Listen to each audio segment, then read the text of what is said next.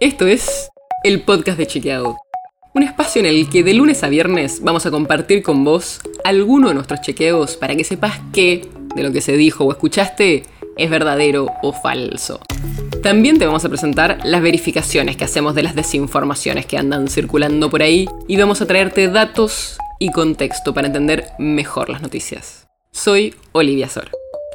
Hoy vamos a hablar de los espacios verdes, los parques y las plazas de la ciudad de Buenos Aires, algo que ha sido clave durante la pandemia para que podamos salir, juntarnos con otros y disfrutar un poco al aire libre.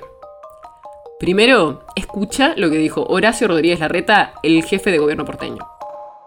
Como las 110 hectáreas de parques nuevas que nosotros le sumamos a la ciudad. Pero esto que dijo Rodríguez Larreta es falso. Para chequear si era cierto que habían sumado 110 hectáreas de parques nuevos a la ciudad de Buenos Aires, fuimos al gobierno porteño y les preguntamos de dónde salía eso. Y nos mandaron los datos. El problema es que en ese cálculo el gobierno porteño incluye canteros, un bulevar y hasta un tótem vertical. Además, incluyeron más de 31 hectáreas de espacios verdes sin censo en comunas. O sea, sin especificar bien qué son ni dónde están. Además, en el total que cuenta el gobierno de la ciudad para llegar a esas 110 hectáreas, la mitad tiene menos de media hectárea de extensión.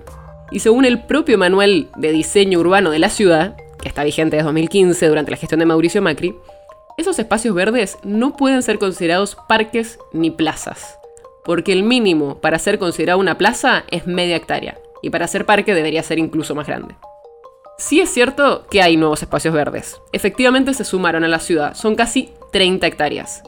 El más grande es el Parque del Bajo, el que está al lado del Paseo del Bajo, que son 3 hectáreas.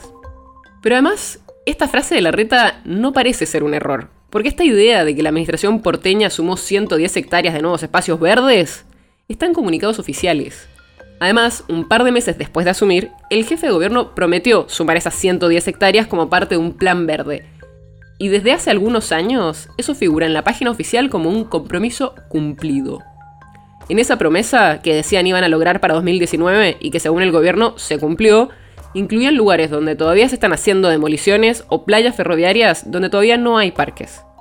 Además, también incluyeron como espacio verde público y gratuito el predio del barrio olímpico donde hoy en día se cobra entrada. Así que ya sabes, la próxima vez que escuches que el gobierno de Rodríguez Larreta sumó 110 hectáreas de parques, es falso.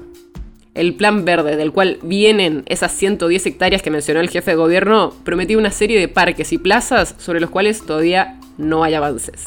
Y a pesar de eso, el gobierno porteño consideró cumplida su meta sumando espacios públicos no especificados o que no pueden ser considerados parques ni plazas. El podcast de Chequeado es un podcast original de Chequeado, producido en colaboración con Posta.